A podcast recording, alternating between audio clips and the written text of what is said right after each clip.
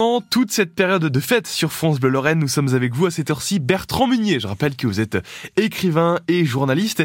Et aujourd'hui, et d'ailleurs comme tous les jours, nous partons sur le chemin de, eh bien, de tout ce qui a fait notre histoire, des petites choses sympathiques à raconter, à ressortir lors d'un repas de famille. Et aujourd'hui, nous partons sur le chemin des soirées hivernales Lorraine d'autrefois. Ces soirées rythmaient la vie de tout un chacun, soit qu'on habitait en ville ou soit à la campagne, Bertrand. Oui, euh, tout au long du mois de décembre, durant les hivers rigoureux d'une certaine époque, la neige tombait en permanence. Et à l'approche de la nuit, très tôt dans l'après-midi, mm. le vent la faisait tourbillonner. Par endroits, elle atteignait déjà un mètre de haut. En Lorraine, on appelle cela les congères. Dès lors, chacun reste chez soi. Et au petit jour, quand le soleil pointait ses faibles rayons, on prenait la lourde pelle en bois pour se faire un passage, d'où l'expression populaire faire la frayer. Mais avant de se calfeutrer comme un ermite, les enfants avaient quitté de bonne heure l'école en se jetant des boules de neige. À la taverne du coin, les anciens regardaient cet hiver précoce en disant Si à Noël, on mange nos quenus au soleil, c'est-à-dire des petits pains aux fruits, à Pâques, on mange les œufs près du feu. Pour résumer, aujourd'hui on dit simplement Noël au balcon, Pâques au tison tout en continuant à baragouiner en patois, l'un des anciens se dirigeait vers la cheminée pour prendre de la braise et la mettre dans ses sabots humides, tandis qu'un autre commentait que la charrue passerait le lendemain. Autant dire que c'était la version moderne du chasse-neige tirée par un ou plusieurs vieux chevaux. Et ce fameux lendemain, l'ensemble du paysage d'Orin était ouaté, c'était le silence total.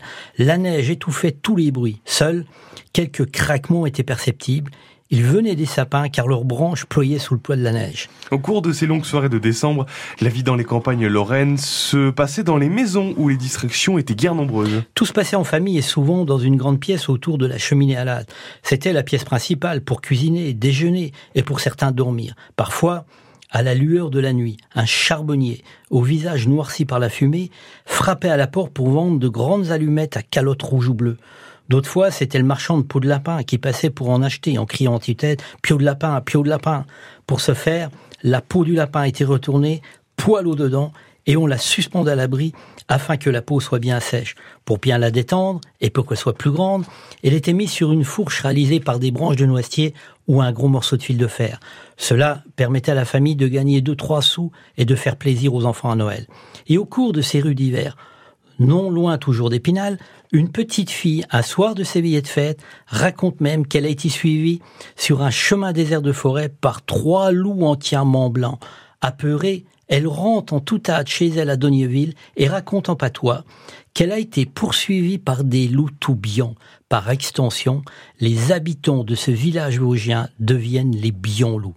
Si les hivers sont encore moins tenaces que jadis, invariablement, décembre est le mois des fêtes de fin d'année. Et de notre côté, pour passer une excellente soirée hivernale chez soi, nous vous offrons maintenant la bande dessinée de Bertrand Meunier, Les Vosges, une terre d'histoire. Alors vous pouvez la lire euh, chez vous, mais euh, également dehors, hein, parce que je vous le disais, euh, ce week-end il va faire jusqu'à 15 degrés, donc c'est une BD que vous allez pouvoir découvrir en extérieur sur votre terrasse ou dans votre jardin. Peut-être pour gagner cette BD Les Vosges, une terre d'histoire, il faut répondre à une question, une question. Bah, vous, vous allez nous la poser, Bertrand où se trouve, non loin de Contrexéville, ce château vosgien qui abritait autrefois la famille Bouzet et qui appartient aujourd'hui au couple Pierron. S'agit-il de Dombrol sec ou de Mandre sur verre On attend vos propositions au 03 83 36 20 20.